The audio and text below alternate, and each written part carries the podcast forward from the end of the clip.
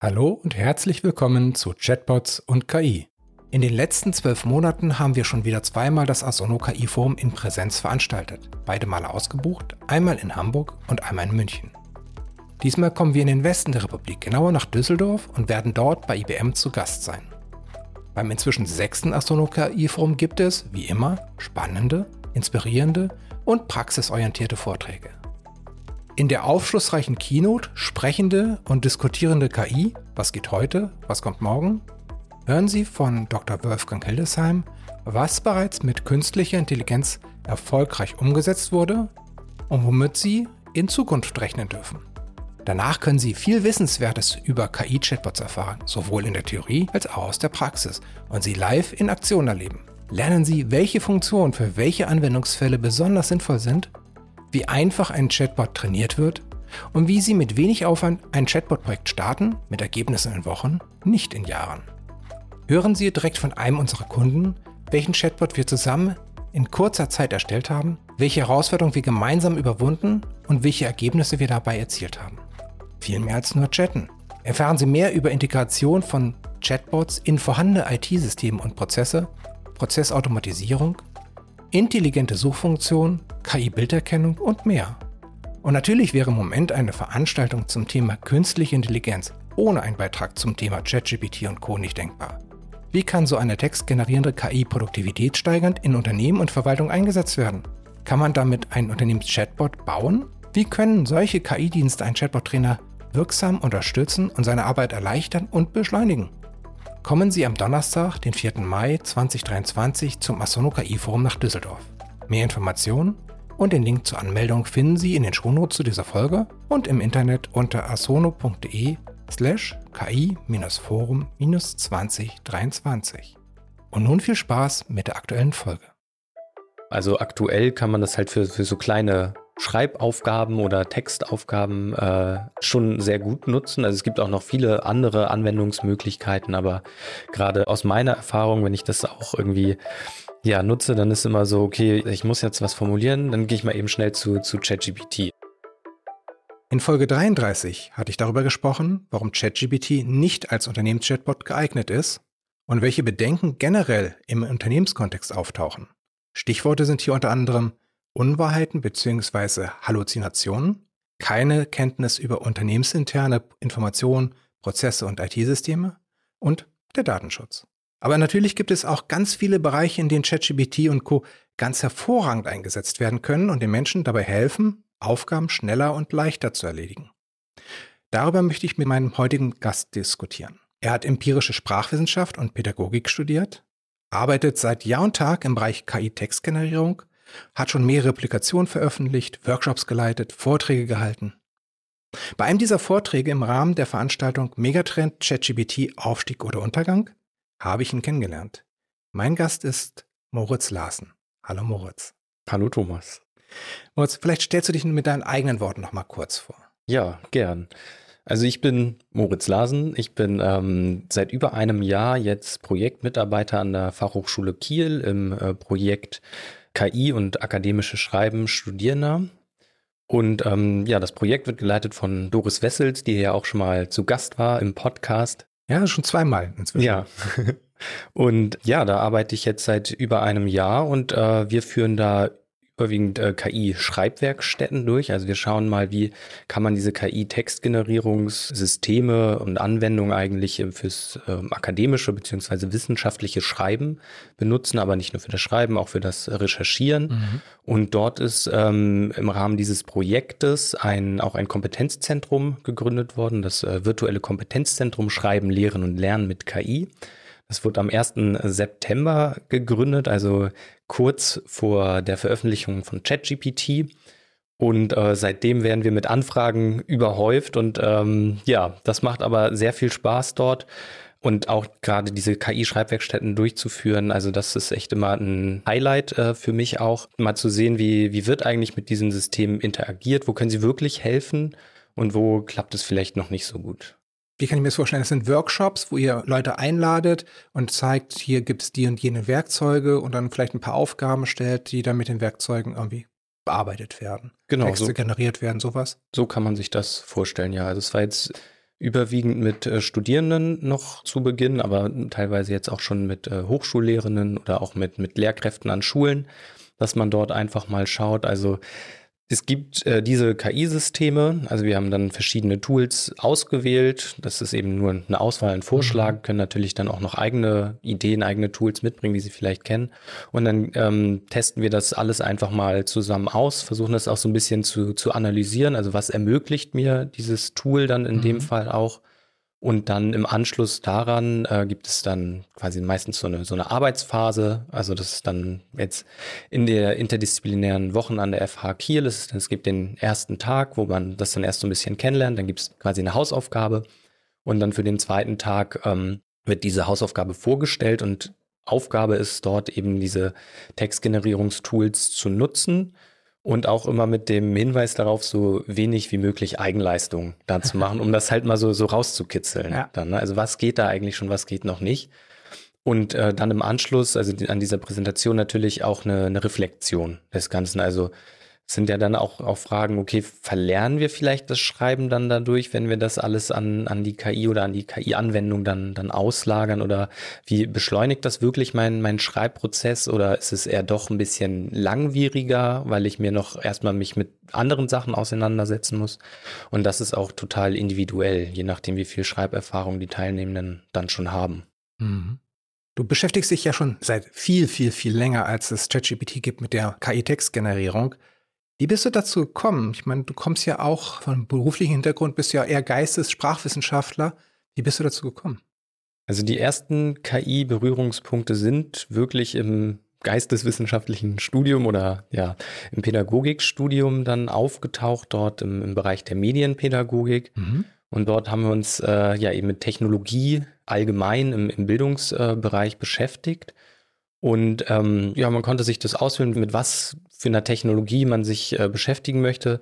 Das war noch im, im Bachelor bei mir, das ist schon ein paar Jahre her und da war es gerade so ähm, Learning Analytics war da so ein Thema. Das ist heutzutage auch noch äh, ein Thema und haben uns damit eigentlich mal beschäftigt. Also, dass man aufgrund von Lerndaten, wie auch immer die geartet sind, ähm, Vorhersagen darüber treffen kann, ob jetzt ein Lernerfolg stattfindet oder nicht. Und das fand ich irgendwie so teilweise fraglich, aber eben auch sehr, sehr interessant. Also zu schauen, okay, was, was sammeln wir denn da eigentlich für Daten über das Lernen?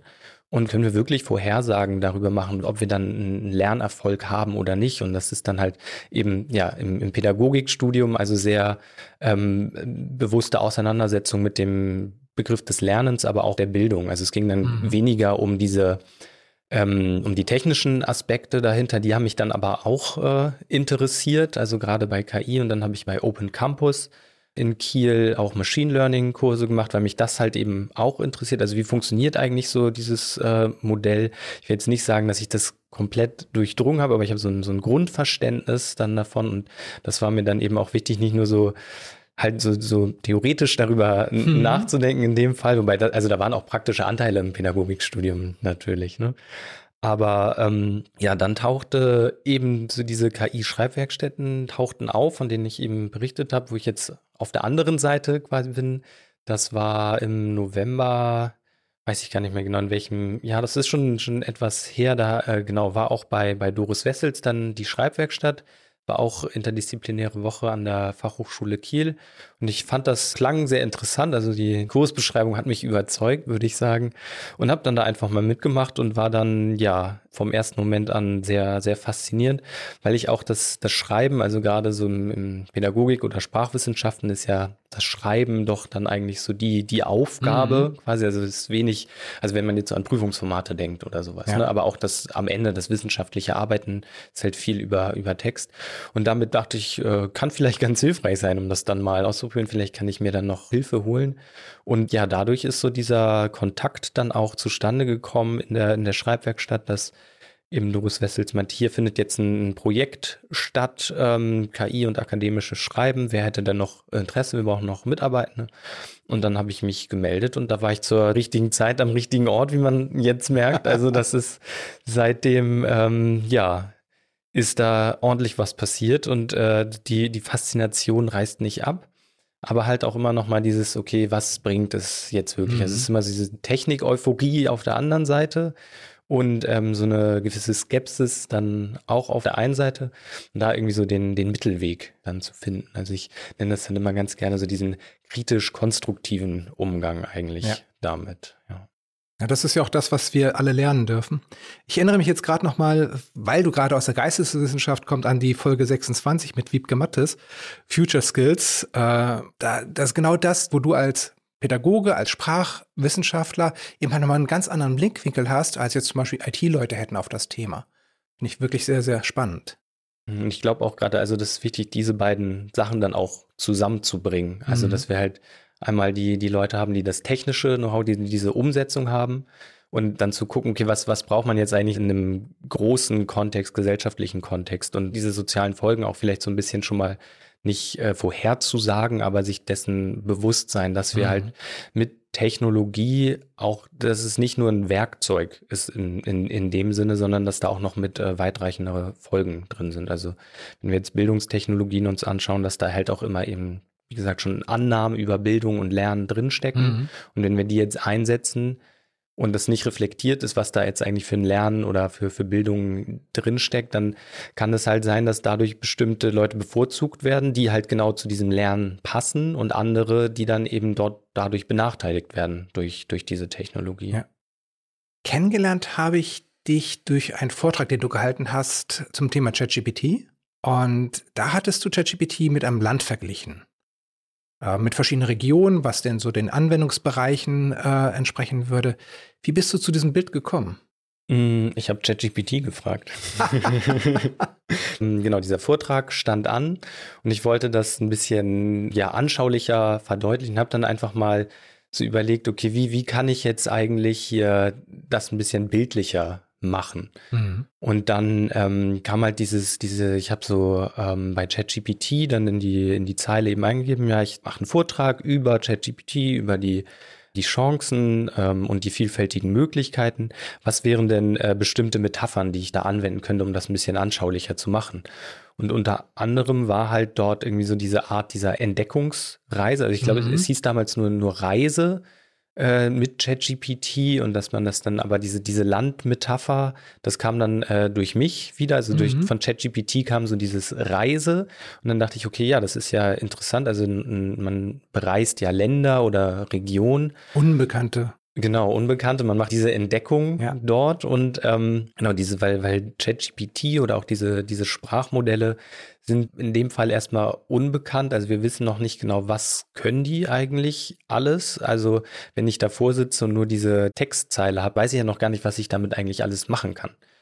Und dann geht es halt darum, zu erfahren, zu, zu entdecken. Und das fand ich dann ein ganz, ganz passendes Bild. Mhm. Gerade auch bei den, den Sprachmodellen ist ja nicht von vornherein einprogrammiert, was die am Ende können sollen, sondern das sind ja auch Fähigkeiten, die dann erst durch das Training quasi entstehen. Also dann merkt man eigentlich erst hinterher, was die können dem Fall. Und das gilt es dann zu erforschen und zu entdecken. Und da hat dieses, äh, ja, dieses Bild der, der Entdeckungsreise durch verschiedene Regionen fand ich dann sehr passend und bin ChatGPT da auch sehr dankbar. Also, dass man das, äh, ja, die, die, dass ich diesen Anreiz da dann irgendwie bekommen habe. Bleiben wir mal bei diesem Bild. Was sind denn so ein paar spannende Regionen, Anwendungsfelder für, wenn ich jetzt mal sage, Unternehmenskontext? Was, was, wie könnte man ChatGPT einsetzen im Bereich Unternehmen?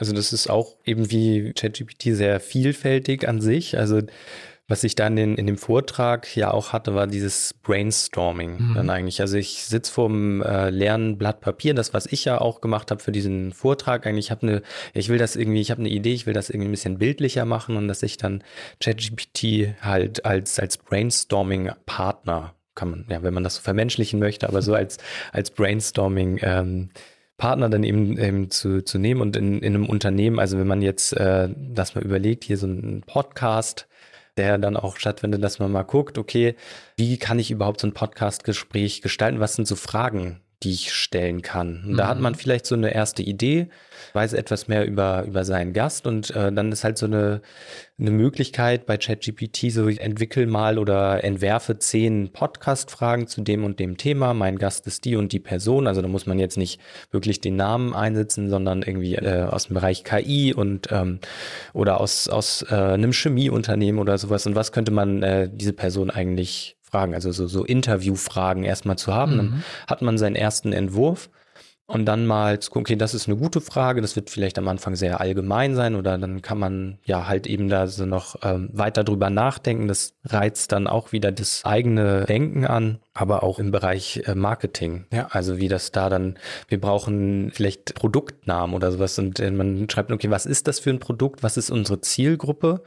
Und dann entwerfe mal äh, passende Produktnamen dafür. Ja. Und dann kann man ja, okay, passt das jetzt oder passt es nicht? Also dann muss man halt auch sehr, sehr spezifisch sein. Also wenn man jetzt einfach nur sagt, okay, entwerfe mal zehn Produktnamen für, äh, für Tische. Das ist dann, okay, weiß ich nicht, was dann dabei rauskommt, aber wenn man sagt, okay, das sind jetzt ganz besondere Tische irgendwie für, für ähm, ja, die Zielgruppe, äh, ja, aber es ist, ähm, ja, selbst wenn es jetzt nicht gerade Tische sind, sondern ich denke mal jetzt an komplexere Produkte, wo es noch mehr auf Kreativität ankommt, im Bereich Mode, im Bereich Parfums zum Beispiel, da ist es ja so, dass man auf der einen Seite immer was komplett Neues braucht, was halt auch den, den Eindruck des Neuen erzeugt, aber auf der anderen Seite eben halt trotzdem nur, es ist ja nur ein Duftwasser.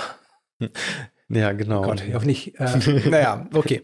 Aber du, du verstehst, was ich meine. Also es gibt halt sehr, sehr Bereiche, wo es sehr viel mehr auf dieses Neuartige, auf die Kreativität ankommt. Und da einen, einen Sparringspartner zu haben, selbst wenn ich alle zehn Ideen, die er mir liefert, verwerfe, es ist kein weißes Blatt mehr. Und ich bin Meister des weißen Blattproblems.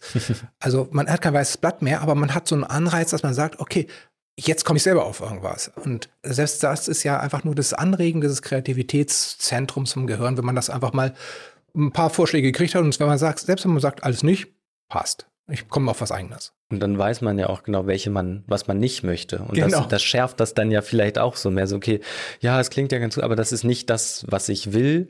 Ähm, macht doch nochmal zehn neue. Oder man ja. verändert, also das ist ja auch das Gute an, an ChatGPT dann, oder was das ja auch so vielleicht nicht einzigartig, aber so zugänglich macht, diese Art nochmal nachzufragen. Mhm. Also ich habe nicht so meinen, äh, nur, nur einen Versuch jetzt hier für, für zehn Produktnamen, sondern kann dann nochmal, okay, verfeiner das nochmal in die Richtung oder ich hätte in meine Zielgruppe, sind es jetzt doch eine andere. Also dass man halt da dann diese Interaktion dann auch nochmal ähm, treten kann. Was könnte man noch mit ChatGPT anstellen? Also neben dieser Brainstorming-Geschichte und auch das, das weiße äh, Blatt Papier hat man ja auch vielleicht manchmal so einen Knoten im Kopf vielleicht sowas, dass man sagt, okay, ich habe jetzt hier, ich, ich möchte etwas ausdrücken, ich weiß auch, was ich ausdrücken möchte, aber ich mhm. weiß noch nicht, wie ich das ausdrücken möchte. Ja. Und dass man ChatGPT quasi so als Schreibassistenz dann nutzt oder als Formulierungs- Assistenz in dem Fall. Und ich glaube, mhm. da kann man auch also extrem schnell halt äh, die ersten Entwürfe machen, also eine extreme Produktivitätssteigerung. Ich habe meine Stichwortliste. Mhm. Wenn ich jetzt so zehn Punkte irgendwie da habe und sage, okay, formuliere daraus mal bitte einen, einen Fließtext. Ja. So, und dann habe ich ja meinen mein Fließtext, den ich dann noch überarbeiten kann in dem Fall. Also so diese Schreibassistenz oder generell auch so eine, eine Assistenz. Also wenn ich jetzt äh, Gliederung mir erstellen möchte, ich halte, äh, ich muss bald einen Vortrag halten, das ist das Thema. Ähm, und dann die Frage, äh, wie soll ich diesen Vortrag strukturieren? Also entwerfe mhm. da mal eine Gliederung oder auch äh, eine, eine, Zeitplanung. Jetzt zum Beispiel, ich hatte jetzt, wenn ich dann einen Workshop äh, gemacht habe, ich das auch mal ausprobiert. So, das sind die drei Themenblöcke, die ich haben möchte.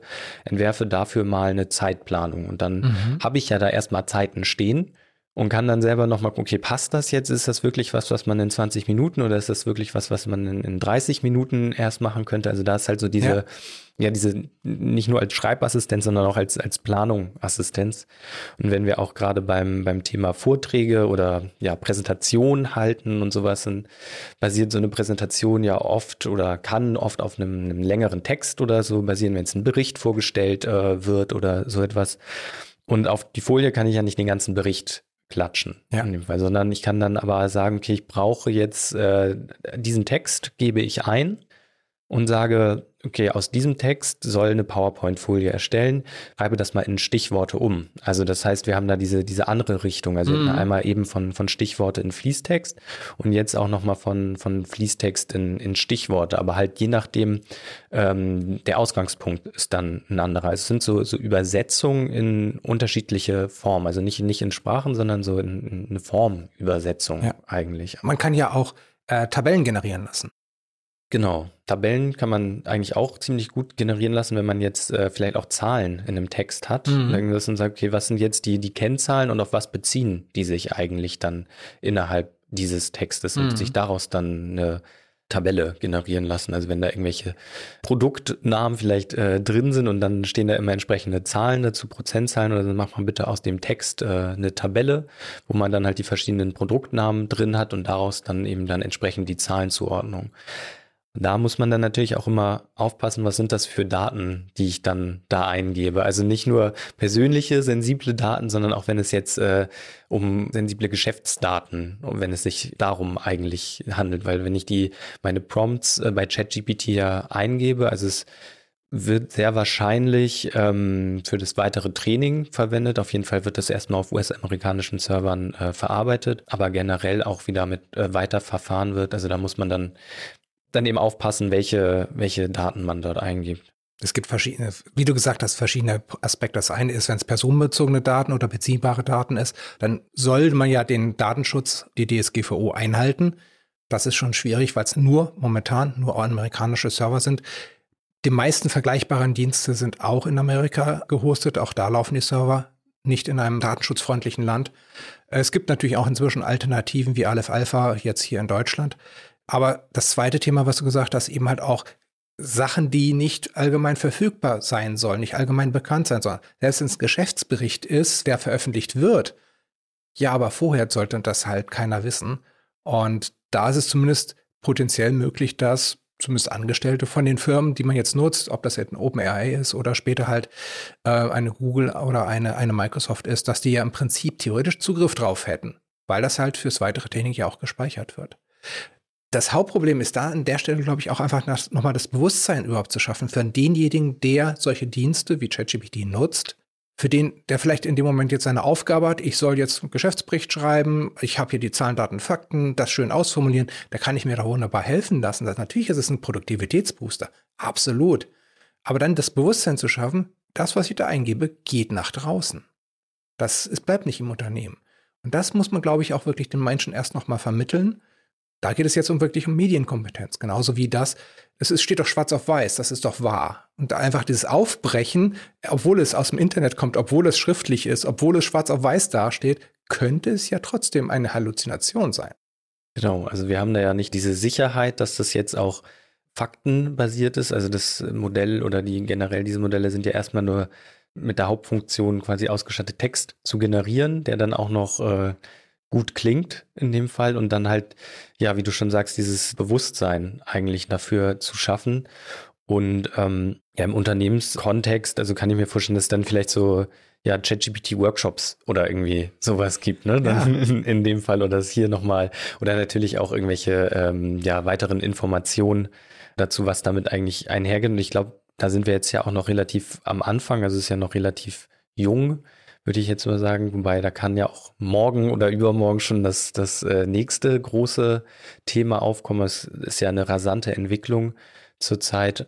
Aber ich denke, ja, also aktuell kann man das halt für, für so kleine Schreibaufgaben oder Textaufgaben äh, schon sehr gut nutzen. Also es gibt auch noch viele andere Anwendungsmöglichkeiten, aber gerade aus meiner Erfahrung, wenn ich das auch irgendwie ja, nutze, dann ist immer so, okay, ich muss jetzt was formulieren, dann gehe ich mal eben schnell zu, zu ChatGPT und je nachdem, ob es dann auch verfügbar ist oder nicht, dann, das hat man ja auch dann noch so, ähm, kann ja auch sein, dass der, der Dienst dann gerade nicht verfügbar ist, weil ganz viele da gerade drauf zugreifen und die Kapazität dann einfach nicht ausreicht. Aber so immer diese, okay, ich habe jetzt äh, meine Stichworte und dann lasse ich mir das schnell formulieren.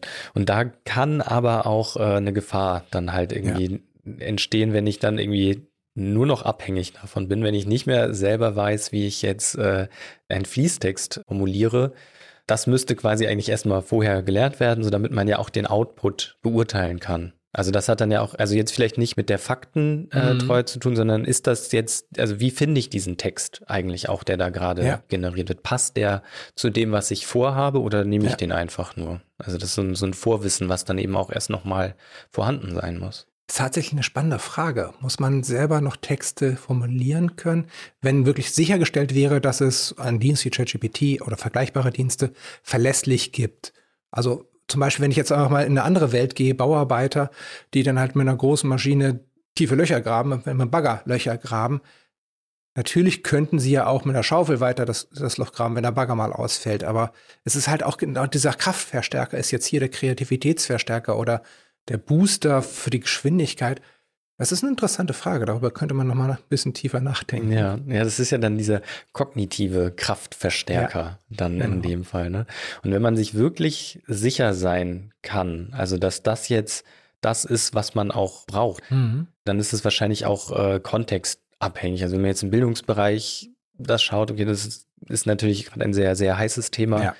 Ähm, das möchte ich jetzt auch gar nicht weiter vertiefen, aber jetzt im, im Unternehmenskontext, da, wenn es darum geht, äh, jetzt schnell oder relativ ja produktiv oder sehr produktiv dann eben Texte zu bekommen und man, dass es dann sehr verlässlich ist, mhm. dann muss man es vielleicht nicht mehr lernen. Also wenn es aber nur diese, diese Anwendung im, im ja. Unternehmen hat, aber überhaupt, ich glaube, durch dieses Schreiben und so, da regt sich ja auch die Möglichkeit der Ausdrucksform ja. der eigenen Gedanken und sowas und das ja, das, dann sind wir jetzt schon wieder in, in dem Bildungsbereich und in, in, in der Debatte. Da möchte ich jetzt wirklich nicht weiter drauf eingehen. Aber es gibt zum Beispiel auch einen Aspekt, den hatte Doris Wessels auch auf diesem Megatrends ChatGPT-Veranstaltung erwähnt oder als, als Gefahr auch gesehen, dass es dann immer mehr so die Tendenz zur Mitte gibt. Das heißt, es dann halt so eine Standard- und eine Normsprache gibt. Gerade wenn auf lange Sicht gesehen die Large Language Models halt auch die Ausgaben, die sie früher generiert haben, wieder als Input nehmen, dass es halt immer mehr so eine Tendenz zur Mitte gibt, dass es immer mehr einen Sprachstil gibt. Das kann ich mir natürlich auch gut vorstellen, dass es dann diesen selbstversteckenden Prozess dann gibt. Mhm. Ja, und dann ist ja auch immer die Frage wieder, was für eine Textform habe ich dann eigentlich? Muss ein mhm. Geschäftsbericht oder muss irgendwie sowas, muss das wirklich irgendwie besonders, also muss da eine individuelle Note drin sein oder reicht da halt diese, diese allgemeine Sprache? Aber ja. natürlich so äh, generell gesehen oder auch noch auf, auf andere Bereiche, wenn man jetzt mal das vielleicht auch als ja irgendwann als Informationsquelle wirklich verlässlich äh, nutzen kann, wie dann Informationen präsentiert werden. Mhm gibt es ja auch verschiedene Möglichkeiten und dann muss man sich vielleicht auch für eine entscheiden ja. und ist es dann die, die richtige, also das wird es dann vielleicht wahrscheinlich nicht geben oder baut man quasi so einen, so einen Random-Faktor damit ein, okay, wir haben jetzt fünf verschiedene Arten, um Informationen zu präsentieren und dann wählt immer eine dieser fünf verschiedenen davon aus, um dann halt noch so eine gewisse ähm, Variabilität da drin zu haben und nicht zu dieser, ja, dieser Einheitsformulierung dann, dann zu kommen. Man wird natürlich auch dann ChatGPT darum bitten, einfach mal den Text etwas anders zu schreiben für eine andere Zielgruppe zum Beispiel. Und dann verändert sich ja auch die Sprache schon wieder. Genau, also gerade dieses äh, Prompting dann in dem Fall, also zu sagen, ich hätte das gerne nochmal etwas blumiger formuliert oder ich hätte das gerne etwas sachlicher oder wissenschaftlicher formuliert. Also diese, diese Art der Anfrage, wie man die eigentlich stellt, ich denke, das ist aktuell auch sehr, sehr wichtig. Da gibt es ja auch, ich weiß nicht, wie viele ChatGPT-Guides und Prompt-Guides es mittlerweile äh, gibt, aber es sind, sind sehr viele. Doch, das ist awesome ChatGPT-Prompts, also was sich da auch für verschiedene Arten des Prompting entwickelt haben, das finde ich auch ganz, ganz spannend. Du sprichst gerade noch mal ein neues Thema an, dass es sehr, sehr wichtig ist. Wir waren ja bei dem Thema, was müssen die Menschen lernen, um damit gut umgehen zu können. Medienkompetenz, das Anzweifeln der Wahrheit. Und eine weitere Fähigkeit ist eben halt überhaupt ChatGPT und ähnlichen Modellen zu sagen, präzise zu sagen, was man genau haben möchte und wie man das dann eventuell in mehreren Schritten sogar verfeinern kann. Und dann spricht man halt von Prompting, Prompt Engineering, Prompt Designing. Das hattest du jetzt gerade angesprochen. Wird das Prompt Engineering eine wichtige Fähigkeit für so durchschnittliche Unternehmensmitarbeiter, für Büromitarbeiter? Ah, das ist äh, schwer zu beurteilen. Also erstmal so in, in die Zukunft zu gucken. Also je nachdem, wie diese KI-Modelle oder diese KI-Anwendungen überhaupt integriert werden. Mhm. Also wenn wir das jetzt in bei, bei Office quasi in, in, in die Office genau, irgendwie, genau, Textverarbeitungsprogramme dort integriert haben, ich glaube, dann wird man nicht mehr dieses Prompt Engineering sehen. Also natürlich muss man immer noch seine Anfragen stellen, aber das Prompt Engineering, was erst dazu geführt hat, dass es in diese KI-Anwendungen integriert werden kann und dann auch einen guten Output liefert, ich glaube, das wird äh, in kurz- oder mittelfristig auf jeden Fall äh, wichtig. Also ich hatte jetzt auch schon eine ähm, Ausschreibung gesehen, dass man Prompt Engineer äh, sucht.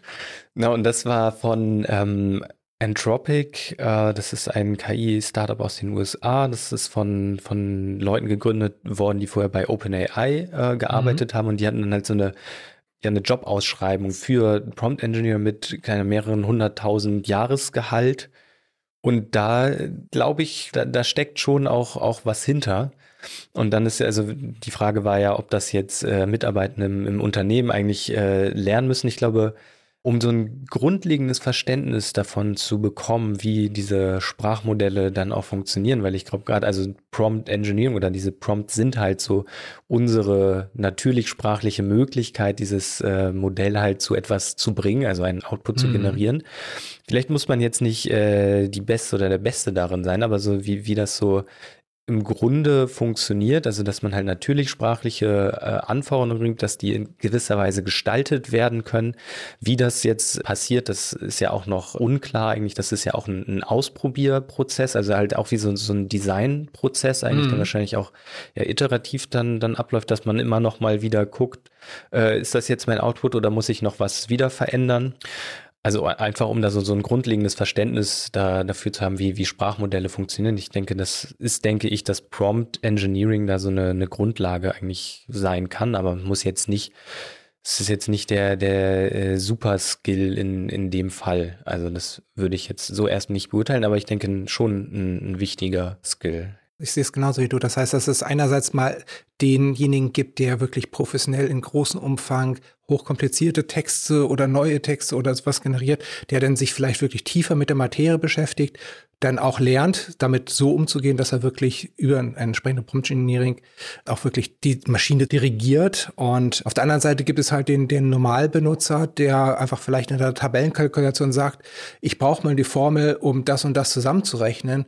Und das System, das Programm an sich, die Tabellenkalkulation an sich, ergänzt dann in welcher Programmversion, mit welcher äh, mit welcher Programmiersprache, welche Daten denn überhaupt schon in den Tabellen schon drin sind, um dann eben halt eine Formel zu generieren, die in diesem Kontext korrekt ist. Genau, quasi das, das äh, Programm dann, das Engineering, das Prompt Engineering dann übernimmt. Genau, programmiert Fall. quasi den Prompt generiert, genau. Ja. Ja, ich denke, also das sind ja auch Fragen der, der Mensch-Maschine-Interaktion dann auch. Also wie sind diese Systeme dann eigentlich gestaltet? Mhm. Und wenn halt dann die Anwendung selber den, den Prompt entwickelt, dann ist es natürlich nicht mehr so, so relevant, das dann zu machen. Aber wie du schon sagtest, das, was da überhaupt erstmal reingegangen ist, das ist ja der, der Grundstein dann dafür. Genauso wie es jetzt Leute gibt, die programmieren können und es gibt Leute, die Programme anwenden können. Mhm. Normalerweise stelle ich am Ende einer Folge gern so die Frage, was können wir in nächster Zeit erwarten oder wo geht die Reise hin? Ich glaube, das ist jetzt bei dem Thema, wäre das zu sehr der Blick in die Kristallkugel. Deswegen frage ich mal andersrum. Also es gibt natürlich ein paar Sachen wie GPT-4 und darauf wird sicherlich auch immer eine darauf basierende Chat-GPT-Version und das, was dann in Bing nochmal kommt und mit Google Bart kommt. Aber wenn ich jetzt einfach mal sage, von den Sachen, die jetzt vielleicht demnächst kommen, was fasziniert dich am meisten? Wo siehst du persönlich den größten Nutzen? Also das vielleicht gar nicht, was in Zukunft kommt, sondern was teilweise schon da ist, sind mehr so, so Textanalyse-Sachen. Mhm. Äh, also wenn man jetzt mir überlegt, ich habe einen komplizierten wissenschaftlichen Text oder einen anderen komplexen Text, den ich gern besser verstehen möchte. Mhm. Und da reicht mir einfaches Lesen dann in dem Fall nicht aus oder mehrmaliges Lesen, sondern ich habe dann noch Fragen, die ich direkt an den Text stellen möchte. Also da gibt es jetzt ja auch schon ähm, ja, Entwicklungen in die Richtung, dass man halt irgendwie sein, hat seine PDF-Datei, die kann man hochladen und dann ähm, hat man seinen PDF-Reader, dann kann man da drin halt Sachen markieren und äh, rechts oder links an der Seite taucht dann so ein kleines Fenster auf, wie so ein, ja, wie ein, wie ein Chatbot dann eben, der dann eben die Fragen zu diesem Text beantwortet. Und ich denke, das ist gerade auch, um so eine eigene Wissensgenerierung da zu machen, um so einen Text auch, auch zu verstehen, enorm hilfreich. Also das ist dann ja auch, also erstmal so eine allgemeine Frage, was sind hier jetzt die, die Hauptaussagepunkte dieses, dieses Textes dann? Oder dann ist dann ein Fachbegriff, den, den kenne ich nicht. Dann markiere ich den, dann wird mir der erklärt und dann aber auch nicht nur erklärt aus dem Lexikon, sondern im Kontext des ganzen Textes dann mhm. in dem Fall. Ich denke, das, also das ist auf jeden Fall was, was mich sehr fasziniert, wo ich auch sehr viel Nutzen draus ziehen kann. Also da gibt's ja auch schon, schon Anwendungen. Nur was hier dann halt auch immer noch äh, der Punkt ist, ist diese, ich stelle meine Frage und ich bekomme ein Ergebnis.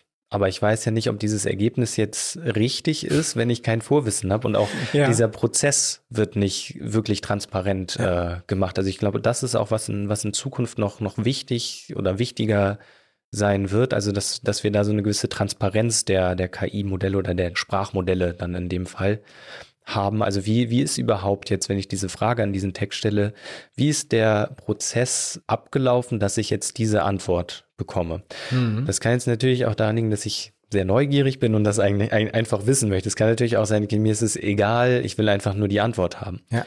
Aber in gewisser Weise muss es ja auch eine, eine verlässliche Antwort ja. dann sein. Es kann ja eine falsche Definition sein und dann wird dieser Text dann auch in dem Fall falsch verstanden. Also ich finde den Anwendungsfall sehr, sehr spannend. Also ich stelle mir das jetzt so vor, als ob ich mit einem menschlichen Experten reden würde, der diesen Text halt schon gelesen hat, vielleicht auch Domänenwissen hat, Fachwissen hat in dieser Fachdomäne. Und den kann ich dann halt Fragen stellen. Und das muss jetzt nicht meine Domäne sein, sondern das ist seine Domäne. Das heißt, er darf mir dann das als wie ein Schüler das erklären oder je nachdem, auf welchem Niveau ich selber bin. Ich denke jetzt gerade mal als Anwendungsfall da an zum Beispiel Verträge. Am liebsten noch englischsprachig. Ich kann Englisch, aber englische Vertragssprache ist noch mal wieder was anderes, dass ich einfach wie du gesagt hast, einfach sage, hier markiere ich jetzt mal den Absatz, erklär mir mal, was steckt da jetzt drin.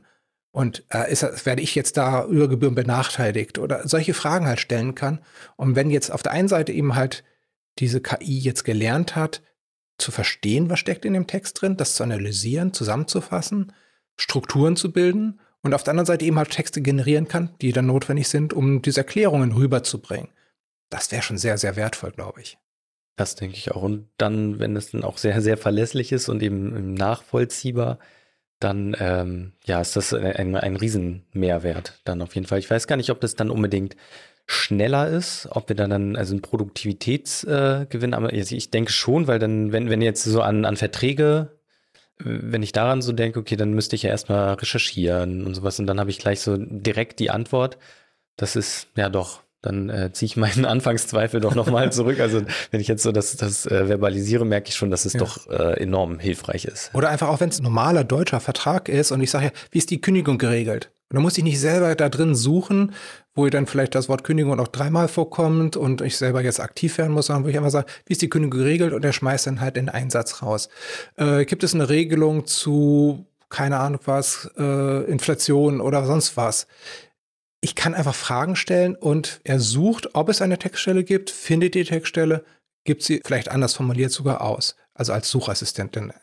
Ähm, das mag beim normalen Vertrag noch sein. Wir machen auch, äh, wir haben auch Kunden im Bereich äh, medizinische Gutachten, die kriegen dann halt auch einen Krankenhausbericht äh, über einen Fallbericht, äh, der dann mal 1500 Seiten lang ist und sollen darüber ein Gutachten schreiben. Da kann ich mir vorstellen, es ist wahnsinnig interessant, relevant und effizienzsteigernd, wenn eben halt man quasi mit diesem Dokument reden kann oder mit dem Assistenten, der dieses Dokument gelesen hat, reden kann. Und der die Fachsprache und, und medizinische Ausdrücke und so weiter halt alles auch kennt. Ja, und dann sind ja auch wieder die Frage, wie wird so ein Experte oder so eine Expertin eigentlich, also wie soll das so gestaltet werden, dann ja. auch in dem Fall dann, ne? Also es ist so ein, äh, stell vor, irgendwie, das ist so ein, so ein belehrendes, irgendwie, äh, so ein belehrender Chatbot, der sagt, ja, ich weiß das aber eigentlich alles besser. Oder es ist halt so, so unterstützend ja. dann in dem Fall dann, ne? Und das, ja, das ist, glaube ich, ein sehr, sehr spannendes Feld, was jetzt vielleicht auch nicht unbedingt nur an, an ChatGPT aufzuhängen ist, aber so, so generell dann ja, ja auch, auch zu betrachten ist. Ja. ja, genau. Was du gesagt hast, das gilt ja eigentlich nicht nur für ChatGPT, das gilt für alle ähnlichen Modelle, Large Language Models, die auf Transformer-Modellen basieren, die große Textmengen gelesen haben und dann daraus gelernt haben, wie Texte sinnvoll wahrscheinlich weitergehen. Und das Thema ist eigentlich für alle gleich. Moritz, ich danke dir für diese ganz, ganz auch in, in den vielen Teilen sehr inspirierende Folge, wo ich auch noch, glaube ich, über viele Sachen nochmal nachdenken werde. Vielen Dank für das Interview. Dankeschön. Das war Chatbots und KI. Wenn Sie in Zukunft keine Folge verpassen möchten, dann abonnieren Sie Chatbots und KI auf der Podcast-Plattform Ihrer Wahl.